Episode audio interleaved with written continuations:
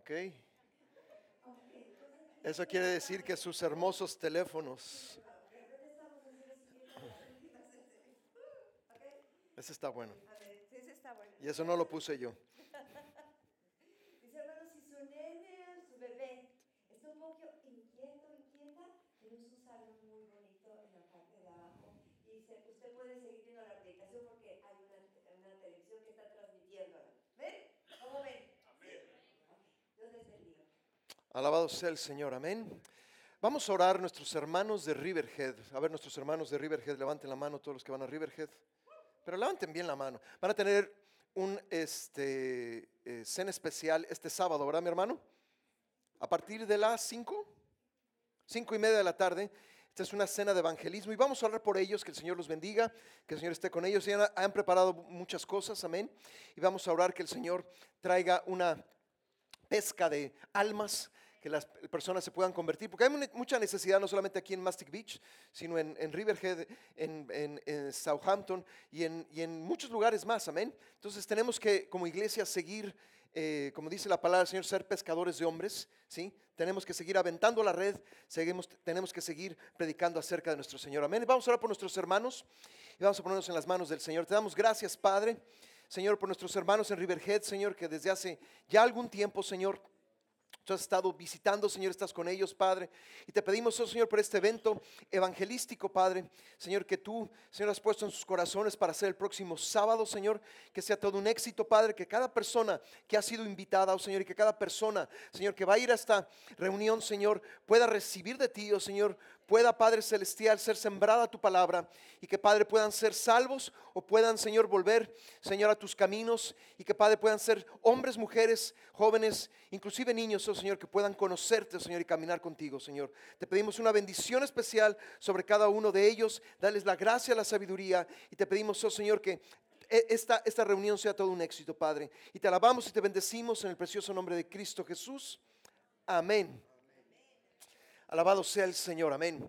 Como decía mi esposa, si usted baja por esta escalera, hay dos cuartos, en uno puede cambiar, hay una cambiadora donde puede cambiar a su niño, en el otro eh, hay algunas mes, eh, hay una mesa, perdón, hay algunas sillas y algunos juegos. Si ve que su hijo, su hija están un poco inquietos, pueden bajar ahí y pueden ver la predicación. Hay dos televisiones en cada uno, amén.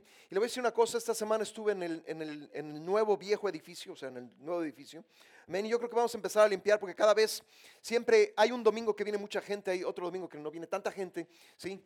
Pero creo yo con todo mi corazón que tenemos que empezar ya a limpiarlo. El problema es que es un mugrero, entonces vamos a necesitar un montón de ayuda, amén. Entonces, amén. ¿Quién dijo, uh, uh? Eso, amén, amén. Como que otros no están animados, ¿verdad? Limpiar, ¿verdad? Aquí tuvimos que hacer lo mismo, también esto era un relajo, ¿sí? Hace algunos años era un mugrero. Amén. El, de allá creo que está más grande. Pero a una cosa, esto, esto es algo que nos va a beneficiar a todos, porque es un lugar eh, lo triple de, de grande que este lugar. Amén. Y usted sabe que cuando usted llega tarde, pues le toca allá abajo. Amén. Por eso debe de llegar temprano. Amén. Pero nos gustaría en, unos meses, estamos pensando que eh, en, en alguna parte del verano, poder empezar a utilizar los domingos allá para que todos podamos estar en, en un mismo sitio y no con la ayuda de tanta televisión. Amén. Hace poco alguien entró aquí y decía, ¿por qué tienen tantas televisiones? Ya le expliqué la, situación. Yo, creo que pensó que a lo mejor estábamos vendiendo algo así. Porque vio televisiones aquí arriba y ahí en medio y allá abajo. Le digo, no, lo que pasa es que no tenemos lugar y así es la manera de como no- eh, nosotros eh, podemos aprovechar todo el espacio los días domingo. Amén. Entonces espero que eh, vamos, a, vamos a empezar a prepararnos, espero que esté disponible. Vamos a empezar a hacerlo los sábados. Usualmente los sábados es un buen día para hacer limpieza. Amén. Ahora sí, amén. Todos, todos vamos a ponernos la escoba, ¿verdad? El recogedor, ¿verdad?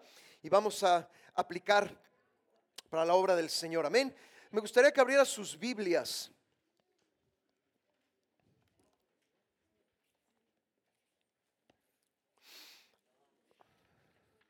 Y creo que veamos a Romanos capítulo 5, verso 17. Romanos capítulo 5, verso 17. Esto lo vimos la semana pasada. Romanos capítulo 5, verso 17. Amén. Y he estado hablando acerca de ser reyes. Amén.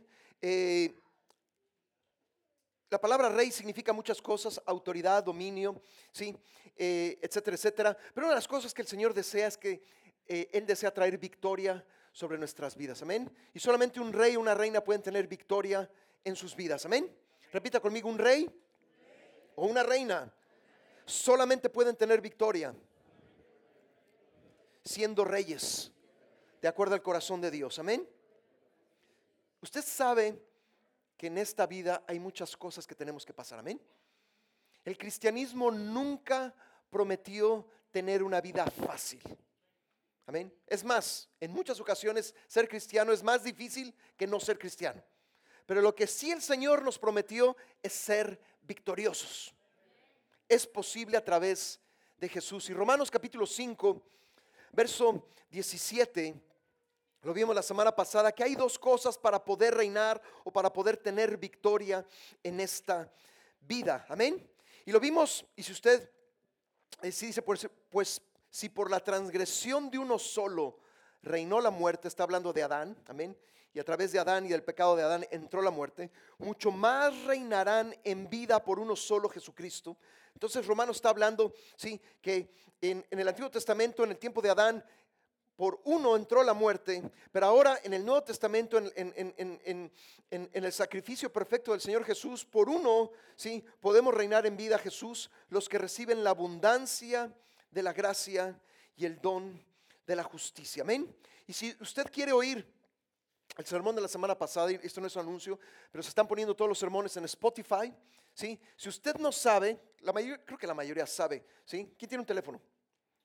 Y no es un teléfono tonto, ¿verdad? Como los de hace 15 años, ¿verdad? Que nada más eran los, este, ¿cómo se llaman? Los, los números y las letras, ¿verdad? Para marcar el teléfono y eso era todo. Esto es una computadora, ¿sí? Si usted no sabe cómo poner Spotify, ¿dónde estás, Richard? Richard es... Richard, ponte de pie, Richard. Está hasta allá, para, allá atrás. Si alguien tiene dudas acerca de cómo instalar Spotify, si él es nuestro Chief Technological Officer, ¿sí? El CTO, le voy a decir una cosa, si yo le trato de explicar, no voy a saberle explicar, pero si él explica, él le va a saber explicar. Usted puede bajar la aplicación de Spotify, es gratis, y ahí estamos poniendo todas las, ah, las predicaciones para que usted las pueda oír durante la semana. Y vuelvo a decir, no es un anuncio, lo estamos poniendo ahí para que usted pueda ¿sí? llenarse de la palabra del Señor. Amén. En una época en, en la cual mucha gente predica en la palabra del Señor en YouTube, y en, Facebook y en Spotify. Ahora, no todo, ¿sí? Lo que está ahí es lo correcto, amén. Y simplemente se lo digo con toda humildad, amén. Lo que el Señor desea es que podamos recibir de parte de Él, amén. Amén. Ok. Vimos la semana pasada que era una abundancia de gracia y para una persona que tenga la abundancia de gracia tiene que depender de Dios y el don de justicia. Vimos el Salmo 24. Amén. El Salmo 24 dice claramente, sí, que el limpio de manos y el puro de corazón, el que no ha elevado su alma a cosas vanas ni jurado con engaño, él recibirá bendición del Señor y justicia del Dios de salvación. Amén. Entonces hay ciertas cosas que tú y yo debemos de buscar para poder recibir esa abundancia de gracia, ese don de justicia, para poder ser reyes con el Señor. Amén. Ahora quiero hablar el día de hoy acerca de preparar, porque todo rey o toda reina se tiene que preparar. Amén. No hay reyes y no hay reinas express o de microondas. Amén. Mucha gente quisiera, por ejemplo, ser algo en la vida de la noche a la mañana y así no sucede. ¿Sí? Es como alguna gente que dice que ser millonario es muy fácil y sucede de la noche a la mañana. No es cierto. No es cierto. Se han hecho estudios de que la mayoría de la gente millonaria es porque recibió esos millones por herencia. Creo que el 85-90% de los millonarios el día de hoy es porque lo recibieron de sus padres y de sus abuelos. Es de generación en generación. ¿Sí? Pero mucha gente te dice, no, hazte millonario rápidamente, ¿verdad? ¿Quién ha oído eso? Y, la gente va y, gasta un dineral en ese tipo de cosas. En lo espiritual no te puedes hacer un rey o una reina, sí, de la noche a la mañana. ¿Cómo estás, Josué? Pasa, pasa, por favor. Mucho gusto, Dios le bendiga. Quiero presentar a Josué. Es más, ahorita iba a preguntar, pero como no te había visto, pasen, pasen, por favor.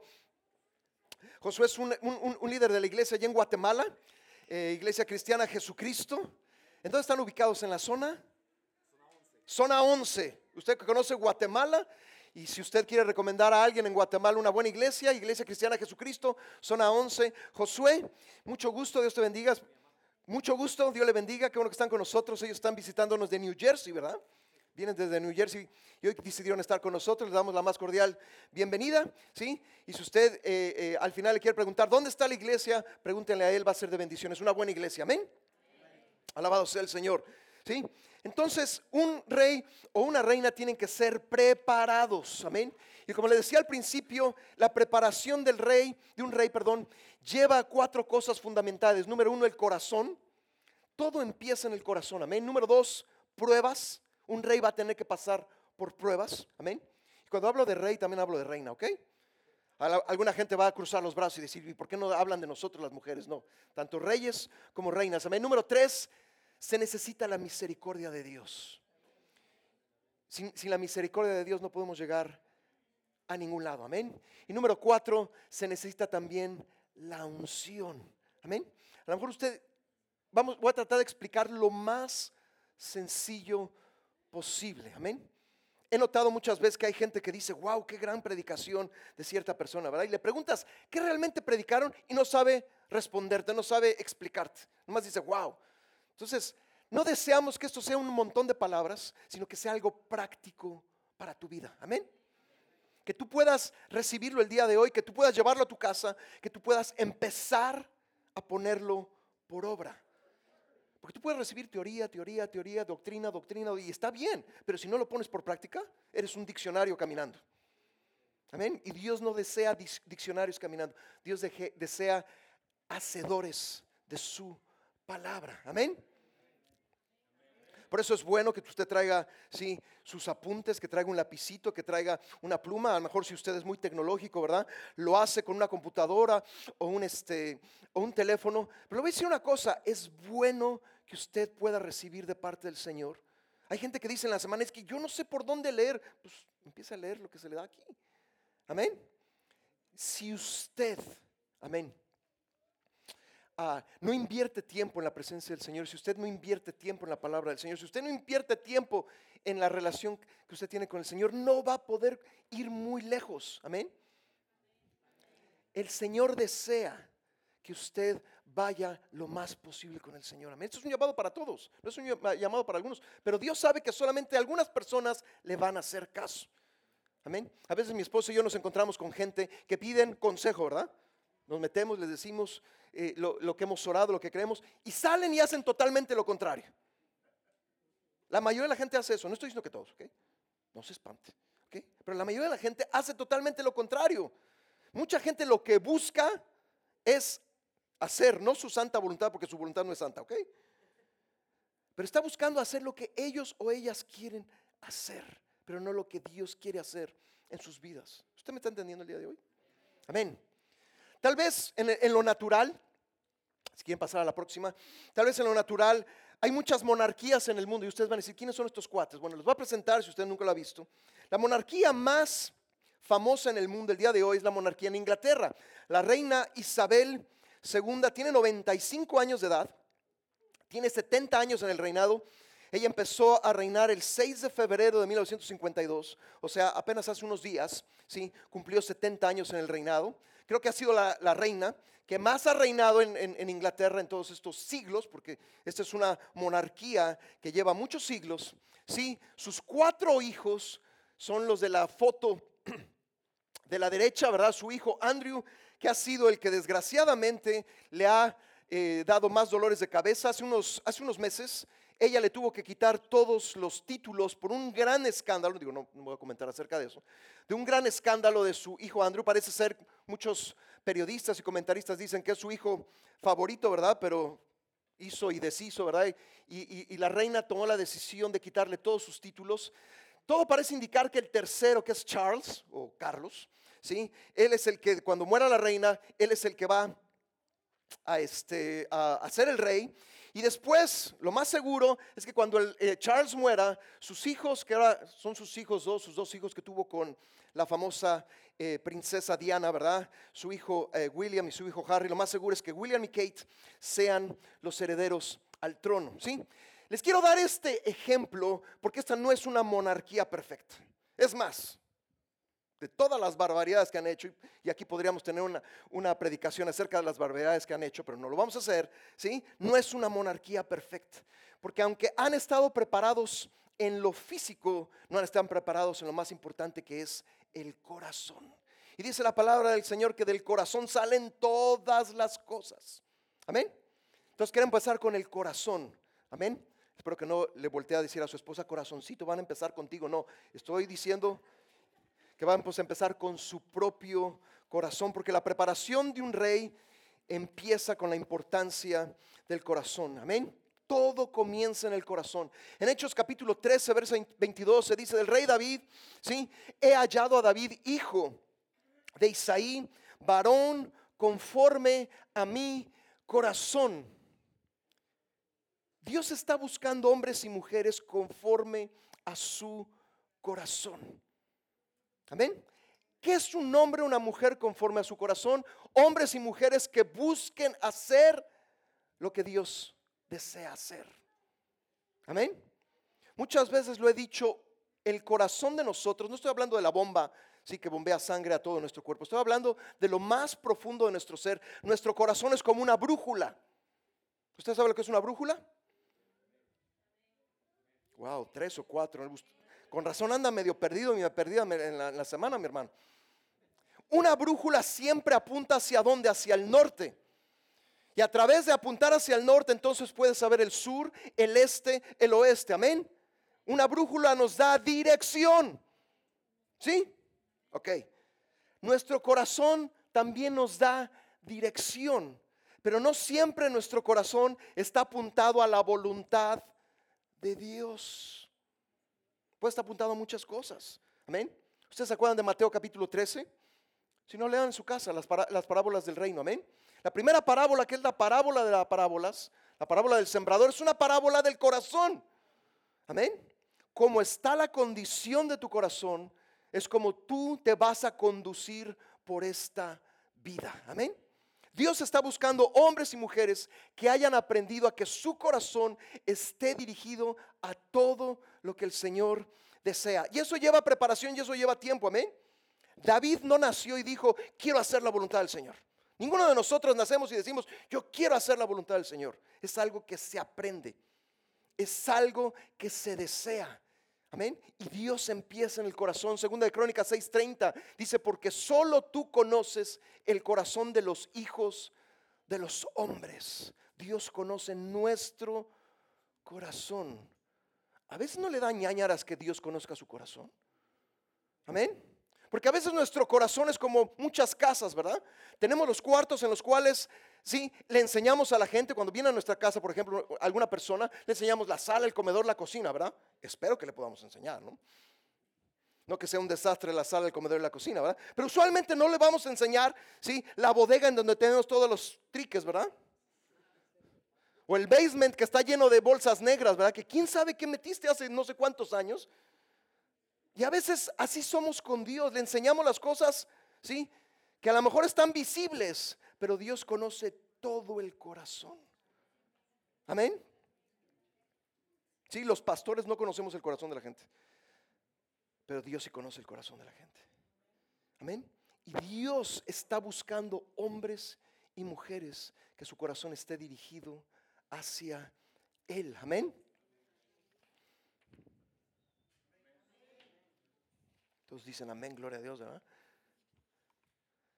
A lo mejor puedes preguntarte, ¿qué clase de oración debo de hacer, Señor? Señor, estoy haciendo tu voluntad. Veamos la semana pasada que le dijéramos al Señor, examíname, oh Dios, y conoce mi corazón. Amén. Ahora pregúntale al Señor esta semana, Señor, ¿mi, dirección es hacer tu voluntad? A lo mejor estás muy confundido, confundida, a lo mejor dices, pues no sé dónde, dónde estoy, ¿verdad? ¿Dónde estoy? Amén. Pero Dios es un Dios que te va a dar direcciones si tú le preguntas, Señor, ¿en dónde está mi corazón? Amén. ¿Alguna vez has recibido direcciones de los hispanos? Ahí en la casa, en la blanca, ahí está, y a la derecha, y ahí encuentra. ¿Alguna vez has recibido, sí? Esa clase de direcciones. Bueno, Dios no es así, ¿ok? Dios es específico, ¿sí?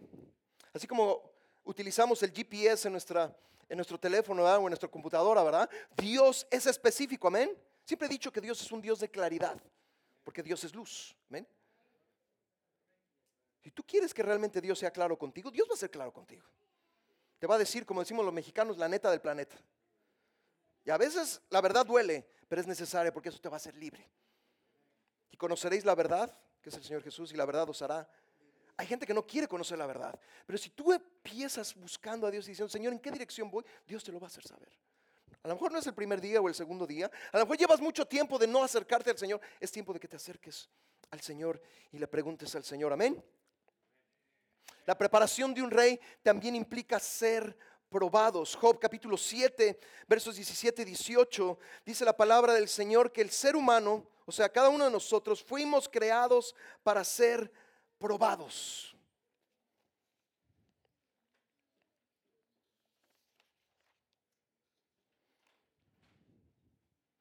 ¿Sí?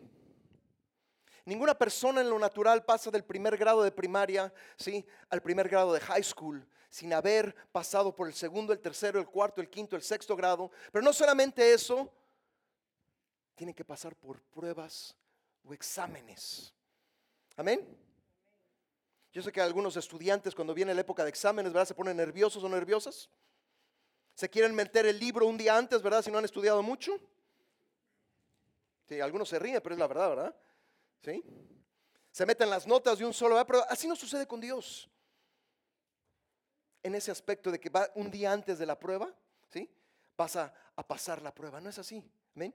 Job capítulo 7, versos del 17 al 18. Amén. Job capítulo 7, versos del 7 al 18. Pero dice la palabra del Señor que somos nosotros probados y fuimos creados para ser probados. ¿Por qué Dios nos tiene que probar?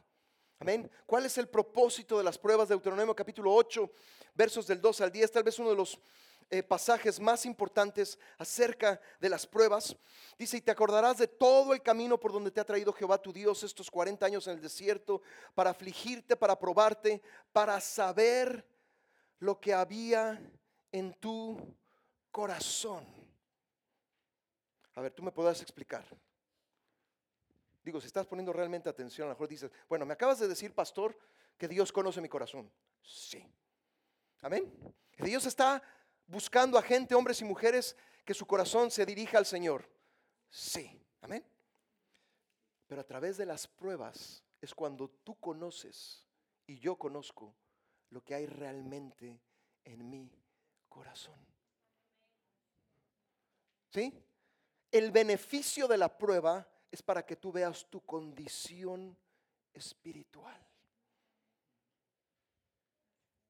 Yo sé que hay pruebas grandes y hay pruebas medianas y hay pruebas, hay pruebas perdón, chiquitas y hay pruebas, hay pruebas perdón, XXXL, o sea, grandotototas. Pero muchas de esas pruebas es para que conozcas la condición de tu corazón. Por ejemplo, ¿por qué hay muchos cristianos que se amargan? Porque en medio de la prueba rechazan la gracia de Dios. Y dicen, no, esto no me lo merezco, o esto no es para mí, o esto es injusto. ¿Cuántos hemos hecho alguna vez eso? Y empezamos a enojarnos con Dios, y alegamos con Dios, En vez de preguntar al Señor, bueno Señor, si tú estás sacando esta porquería, es porque tú quieres que yo la vea. Amén. Yo sé que a veces hay cosas que no son agradables. Yo sé que hay cosas que son duras. Yo sé que hay cosas que difíciles. Pero realmente Dios desea, ¿sí? Probarnos y que pasemos las pruebas. Para saber lo que hay en tu corazón, ¿sí? También la prueba es si vas a guardar o no sus mandamientos. Cuando el Señor dice en su palabra, no robarás, es un mandamiento, no es una opción, no es, no es algo que te dice el Señor, bueno, si quieres lo haces y si no, no, pues no, no, es así, es un mandamiento. Tienes dos opciones, hacerlo o no hacerlo, amén. Y a lo mejor vas a ser probado en robar. A lo mejor por ahí no hay nadie y hay algo que te gusta y dices, pues no, no hay nada, y volteas a la izquierda, volteas a la derecha y ras fue Satanás, el clásico. ¿no? sé cuántas iglesias, digo, antes visitaba más iglesias, no, tanto, pero cuántas iglesias siempre su testimonio era echarle la culpa a Satanás. No, eres, eres tú. ¿Sí? Dios permite las pruebas, sí, pero el que accionó fuiste tú. ¿Sí? Robando o mintiendo, ¿sí? Etcétera, etcétera. Ahora mucha gente dice es que no puede ser posible. Al final, verso 16 de Deuteronomio 8, 16 dice, para hacerte bien, Al final, cuando tus hijos, tus hijas van a la escuela y sacan buenas calificaciones, ¿hay un final feliz? Pero cuando sacan una mala calificación, ¿hay un final feliz? Digo, yo no estoy orgulloso, ¿verdad? Pero hace muchos años tuve que repetir muchas materias por burro, ¿verdad? Estoy hablando de mí, no estoy diciendo nada de burro ni burro.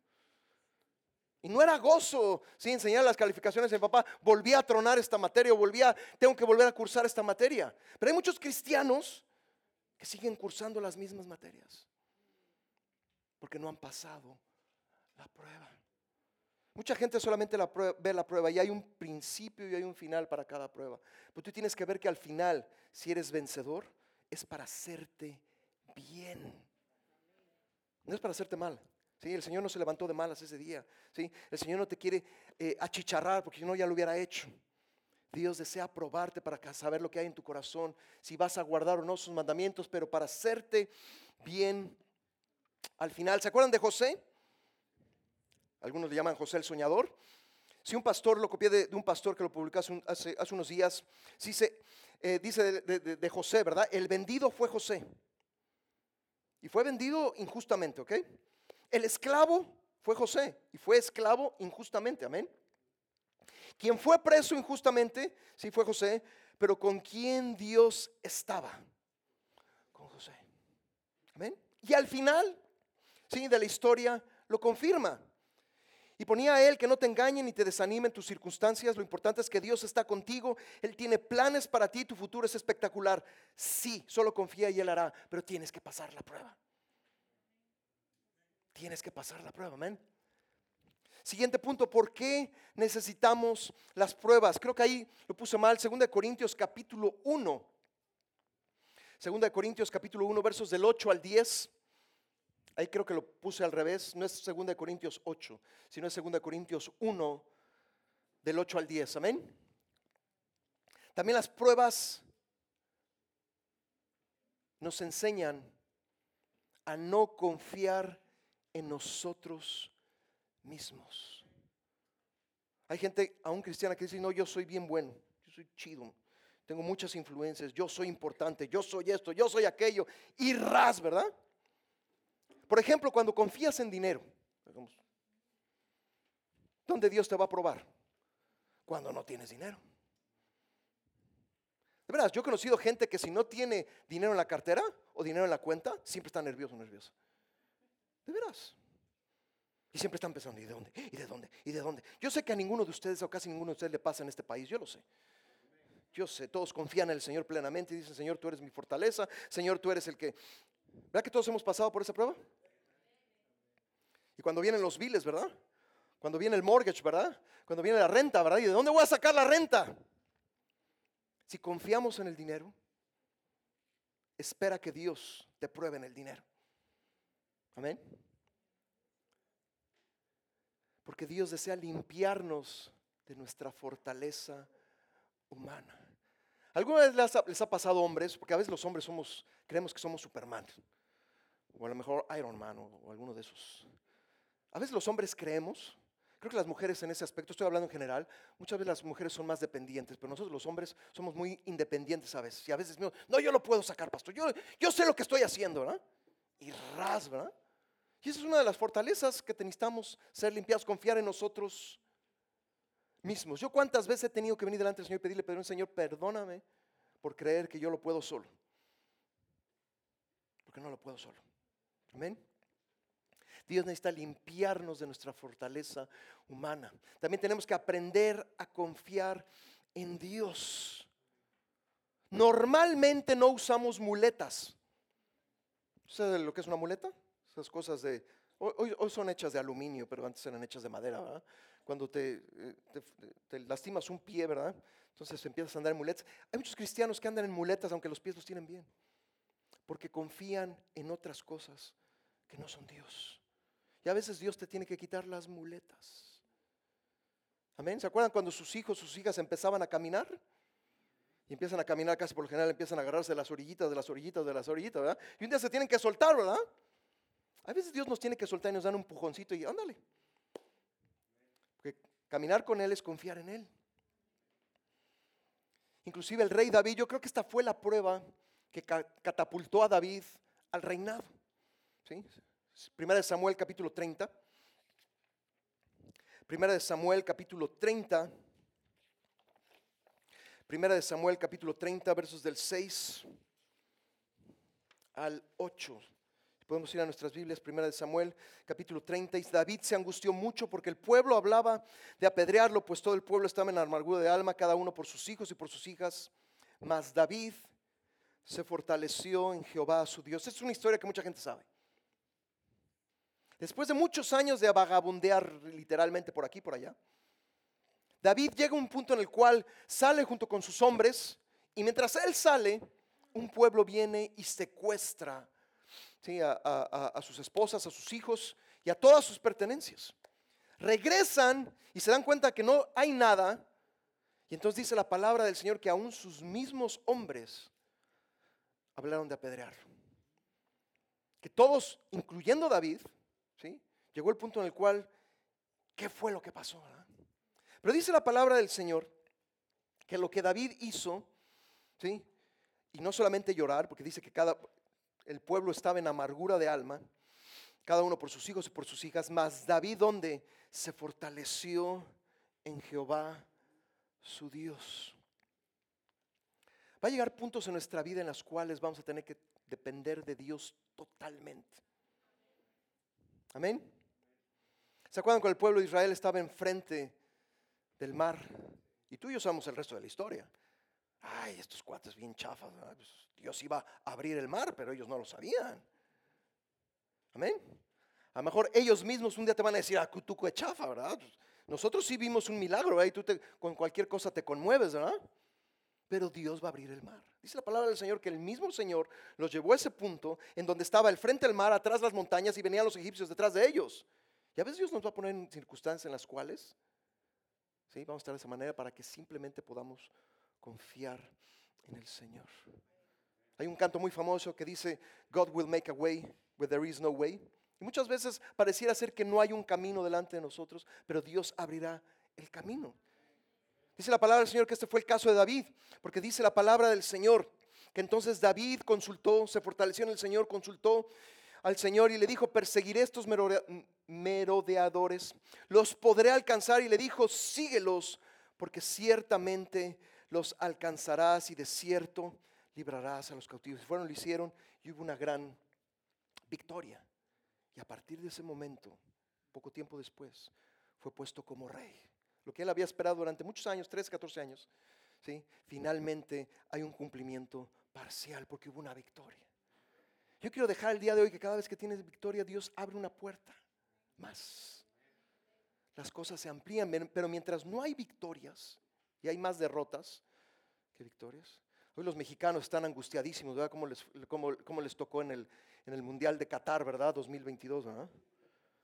Sí, les tocó de la fregada y lo más seguro es que ni cuatro partidos van a ganar, ¿verdad? Pero no están preparados. Yo soy mexicano, por eso puedo criticar a mi, a mi pueblo. No critico a nadie más porque no, decir, ay, el pastor se, mancha con nosotros, ¿verdad? Pero siempre he dicho, lo- los jugadores mexicanos son de los mejores pagados. Tienen todas las y nunca llegan lejos, ¿verdad? Las dos veces que han llegado lo más lejos posible es porque ellos tuvieron el mundial. O sea, dices, no manches, ¿verdad? Pero hay gente que dice, no, es que hay que confiar. ¿En qué vas a confiar? Gracias a Dios que no somos como el equipo mexicano. ¿verdad? Yo sé, los, lo que son futboleros me van a decir al final, pastor, se manchó, se manchó, pasó de... Luego hablamos, ¿sí? Nos vemos a la salida, ¿verdad? Debemos de aprender a confiar en Dios. Debemos de aprender a confiar en Dios. Debemos de aprender a confiar. Dios desea limpiarnos de la fortaleza humana. Amén. Número tres, la preparación de un rey también significa la misericordia de Dios. Hay muchos, ah, hay, hay- hay- hay muchas definiciones de misericordia, pero esta es una de las que más me ha gustado. La siguiente.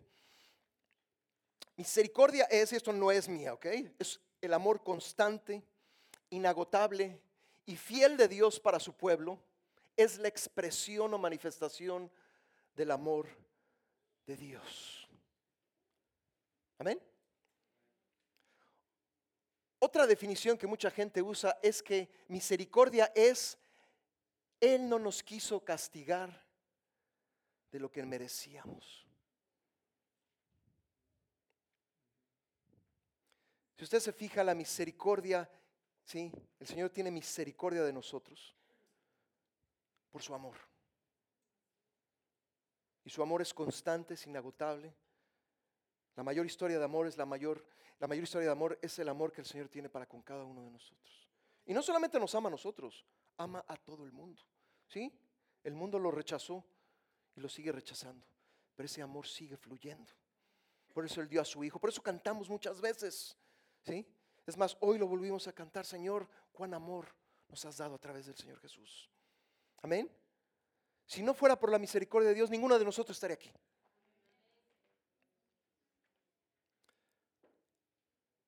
Pero un rey, una reina necesita de la misericordia de Dios. Tú y yo necesitamos de la misericordia de Dios. Romanos capítulo 9 dice que depende de Dios, 13 y 18, que tiene misericordia. Y es cierto, Dios es el único que da misericordia o que puede quitar su misericordia. Amén. Esto mucha gente no lo sabe, pero Dios es un Dios que decide dar su misericordia o decide quitar su misericordia. Amén. A lo mejor mucha gente podría decir, pero pastor, ¿qué significa eso? Bueno, que la última palabra la tiene el Señor, pero Dios ha tenido misericordia. Si tú estás aquí, si tú estás vivo, si tú estás respirando, si hoy amaneciste, si hoy tuviste desayuno, ¿quién tuvo todo eso el día de hoy? Hoy los demás no. Están aquí en espíritu nada más. es que Dios ha tenido misericordia. Si tú estás aquí, estás respirando, ¿sí? Yo sé, hace un poco de calor. Bueno, yo sé, si le pregunto a las hermanas, va a decir que está haciendo un poco de frío. ¿no? Usualmente aquí yo me estoy asando porque yo creo que todo el aire, acondicionado viene aquí y se concentra aquí, por eso me muevo, ¿verdad? Creo que entre más me muevo también me da más, más calor, pero bueno, eso es otra historia. Pero estamos aquí por la misericordia de Dios.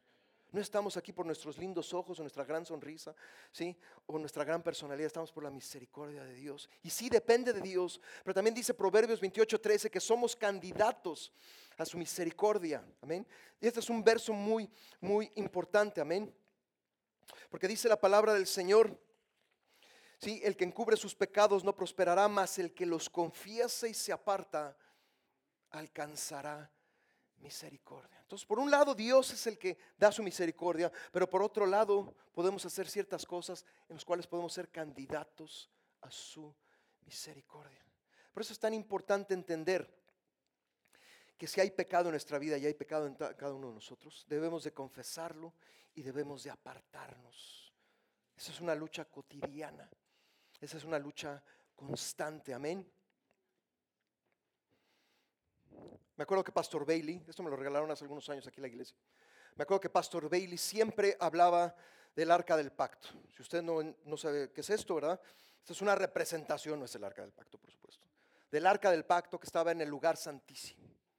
Si ustedes van al Antiguo Testamento, cuando el sacerdote, porque era un sacerdote, el sumo sacerdote, entraba una vez al año, sí, al lugar santísimo, aquí era donde se encontraba con el Señor. Esta arca estaba literalmente dividida en dos, era esta caja en donde están los diez mandamientos, eh, eh, la vara de Aarón que reverdeció y el maná. Pero esta tapa que era eh, toda hecha de oro, recubierta con la representación de dos querubines, aquí era de donde Dios hablaba.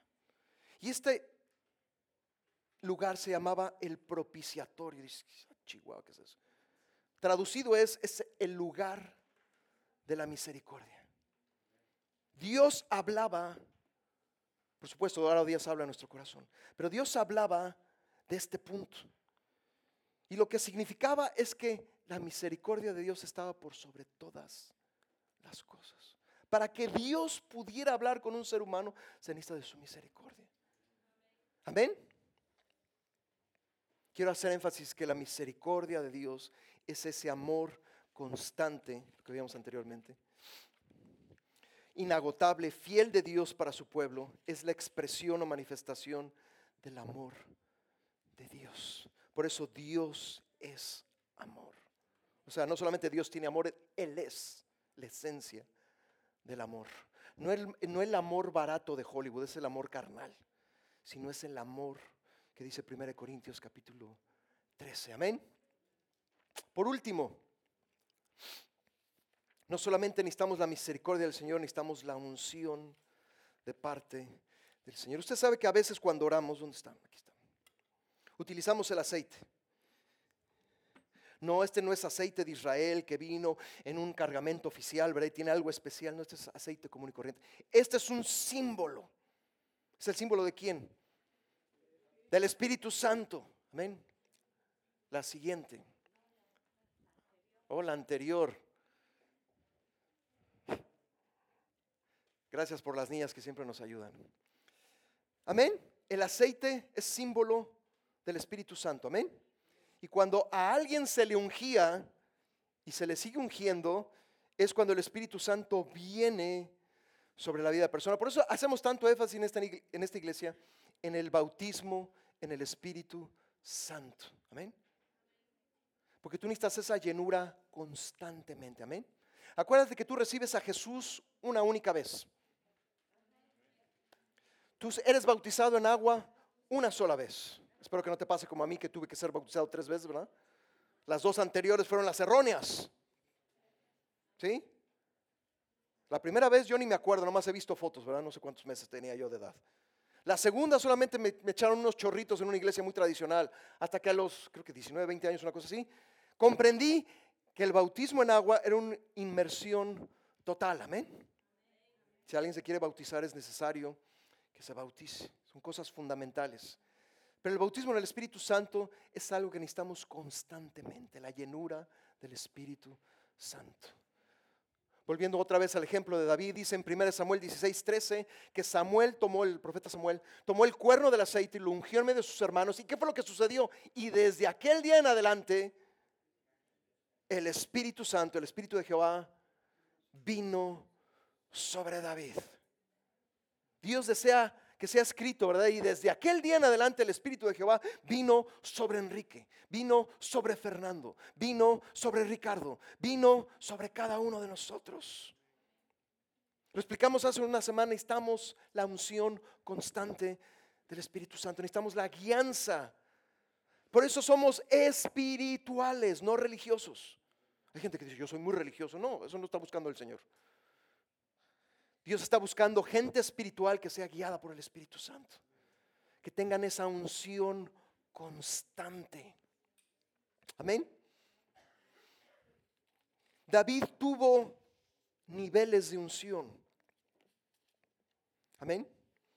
Y cada nivel que vino después fue mayor al anterior.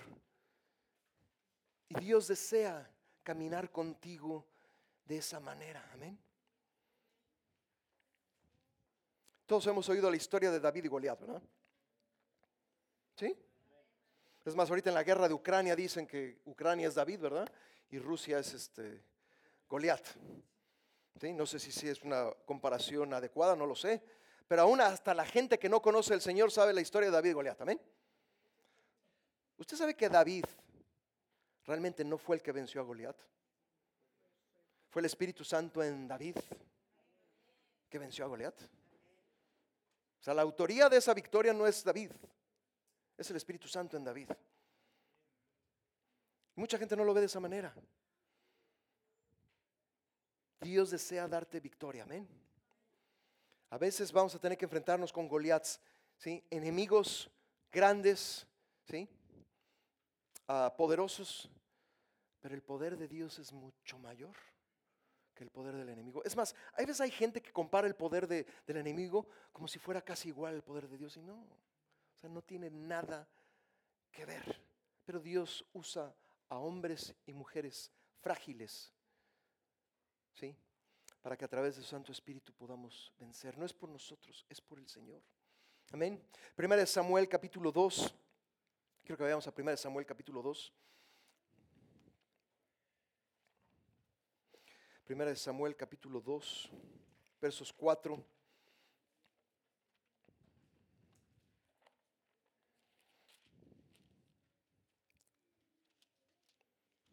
No, perdón, segunda de Samuel, yo estoy.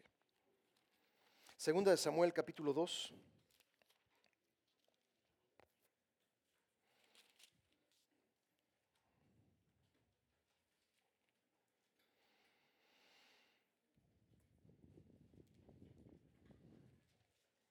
Dice el verso 1, después de esto aconteció que David consultó a Jehová diciendo, subiré a alguna de las ciudades de Judá. Y Jehová le respondió, sube. David volvió a decir, ¿a dónde subiré? Y él le dijo, a Hebrón. Verso 3, llevó también consigo a los hombres que con él habían estado, cada uno con su familia, los cuales moraron en las ciudades de Hebrón. Y vinieron los varones de Judá y ungieron ahí a David por rey sobre la casa de Judá. Y dieron aviso a David diciendo, los de Jabes de Galaad son los que sepultaron a Saúl, etcétera, etcétera. 13 o 14 años antes de esto que acontece, David es ungido como rey, pero no es rey inmediatamente. Por eso es tan importante saber nuestro llamado. David sabía que un día iba a ser rey, pero no fue rey instantáneo. ¿Usted está entendiendo, entendiendo eso? Cuando tú sabes tu llamado, tú sabes hacia dónde vas. Pero cuando tú no sabes tu llamado, pues ¿qué vas a hacer? ¿Sí? Mientras yo no supe mi llamado, pues yo quise hacer esto y yo quise hacer aquello, pero pues no era ni por aquí ni por allá. ¿Me explico? Y muchos cristianos andan por la vida de esa manera. ¿Y será esto? ¿Y será aquello como adivinanzas, verdad? No, vuelvo a repetir, Dios es un Dios de claridad. Yo entiendo que Dios tiene un tiempo para mostrarnos nuestro llamado, pero también muchos de nosotros no le preguntamos al Señor. Digo, la historia mía es la historia muy diferente a lo que le pasó a mi esposa y lo que le pasó a mi hijo. Yo se lo he dicho, mi esposa a los cinco años de edad no era cristiana, ella sabía que iba a ser misionera. Ahora, ella pensó que iba a ser misionera en África, totalmente lo contrario, ¿verdad? Pero hoy en día es misionera, ¿verdad? No somos nosotros originalmente de aquí. Muchas veces lo he contado, nuestro hijo, Juan Pablo, a los ocho años de edad, tuvo un sueño de parte del Señor en el cual tocaba un instrumento enfrente de la iglesia. Y fue así como él empezó a aprender música que está estudiando el día de hoy. Música. Porque ese es el llamado de Dios para su vida. No es el llamado para mí. Yo quise ser músico y no soy músico. Dice mi esposa, sí, gracias a Dios, sí, alabado sea el Señor. ¿eh? No, pero sí, ¿me explico? A veces podemos experimentar aquí, experimentar allá, haremos aquí, haremos allá. Jóvenes que me escuchan, si tú tienes un llamado de parte del Señor al ministerio, ¿con quién te debes de casar? Con alguien que tenga el mismo llamado. Mi esposa y yo estamos orando porque aquí tenemos muchas muchachas, pero tenemos muy pocos muchachos. En algunas iglesias es al revés, hay muchos muchachos y pocas muchachas. Pero mi oración principal es que esta generación no se case con el primero o la primera. Pastor, no diga eso. No, estoy diciendo eso. Sino que puedan cumplir con el plan y el propósito de Dios. Amén. O sea, yo estoy orando eso por mi hijo, pero también estoy orando por esta congregación. Amén. Que sepan su llamado. David sabía que iba a ser rey, pero en el momento preciso, cuando Dios lo levanta, entonces fue rey. Amén. Entre los 17 años de edad y los 30 años de edad hubo una preparación. Los otros dos reyes, Saúl que fue antes de él, Salomón su propio hijo después de él, no tuvieron preparación. Saúl fue un rey instantáneo. Dios ya sabía que un día iban a querer un rey. Entonces llega ese día en el cual el pueblo le dice a Samuel, queremos un rey. Y el Señor les dice, yo se los voy a escoger, pero se los voy a escoger conforme al corazón del pueblo. Y eso fue así. Saúl fue un desastre. ¿Sí? Fueron como los hijos de la reina, los que les decía al principio. Saúl fue un desastre. Dice la Biblia que al segundo año fue rechazado por Dios. Todavía estuvo 38 años en el reinado, amén. Algo como que lo que pasó con el pueblo de Israel durante cuántos años estuvieron en el desierto. 40. Y ya los había rechazado, ¿eh? a la mayoría de ellos. Pero ¿por qué el Señor los conservó? Porque Dios tiene misericordia. Pero toda esa generación que murió en el desierto nunca vieron las promesas de Dios cumplirse. Un rey va a ver ¿sí? las promesas de Dios cumplirse en su vida. Con esto termino. Mucha gente recibe las promesas del Señor, inclusive recibe el llamado de Dios, pero nunca lo, ve cumplido. ¿Por qué? Porque no hubo una preparación. Amén. Una de las cosas que más decimos en esta iglesia es necesitas saber tu llamado y tu propósito. A mí no me gusta cuando la gente dice es que yo no sirvo para nada, no es cierto. Tú eres creación del Señor. Ay, es que yo soy muy feíto, muy feíta. No, eres creación de Dios. Gente fea allá afuera la que no tiene al Señor. Esa sí es fea y horrible y espantosa. Y aunque sean las, aunque diga el mundo que son wow, esos sí son feos y espantosos porque no tienen al Señor. Pero tú tienes al Rey de Reyes, al Señor de Señores. Y sí, ay, estoy deprimido, deprimida. Vamos a agarrar cachetadas para que se te quite la depresión. Porque a veces digo este tipo de cosas? Porque a veces somos muy sentimentales. Como pueblo hispano, ¿sí? A veces estamos arriba y estamos abajo. Y parecieran nuestros sentimientos como caniquita, ¿verdad?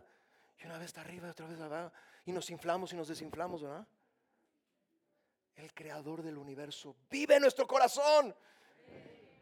Eso te hace hermoso aunque no lo seas. Eso te hace capaz aunque de veras. Espero que no te veas al espejo el día de mañana en la mañana, ay, otra vez lo mismo. No, el Señor está aquí. Digo, hay otros que dicen, ay Señor, tu creación te pasaste la mano, Señor. Oh, es, maravilloso y maravilloso. Sí, yo sé. Pero tenemos al Creador del universo en nuestro corazón. Él ha tenido misericordia de nosotros. Él nos ha dado su unción. Amén. Sí, Él nos hace pasar por pruebas y circunstancias pero es para al final hacernos bien. Repita conmigo, las pruebas, cuando las paso, es para hacerme bien al final. Sí, porque hay gente que oye pruebas y no, yo no quiero oír de eso. Yo estoy bien así como estoy. No, si tú no estás con Cristo, sí, tus pasos van a la muerte. Y si tú no recibes a Jesús, no vas a ir al cielo. Mucha gente muere y dice, el cielo se ganó una estrella. No. Y no estaban en el Señor, no. Más bien se perdieron del cielo y están en el perol o en el infierno, como quieras llamar. ¿Por qué no cerramos nuestros ojos?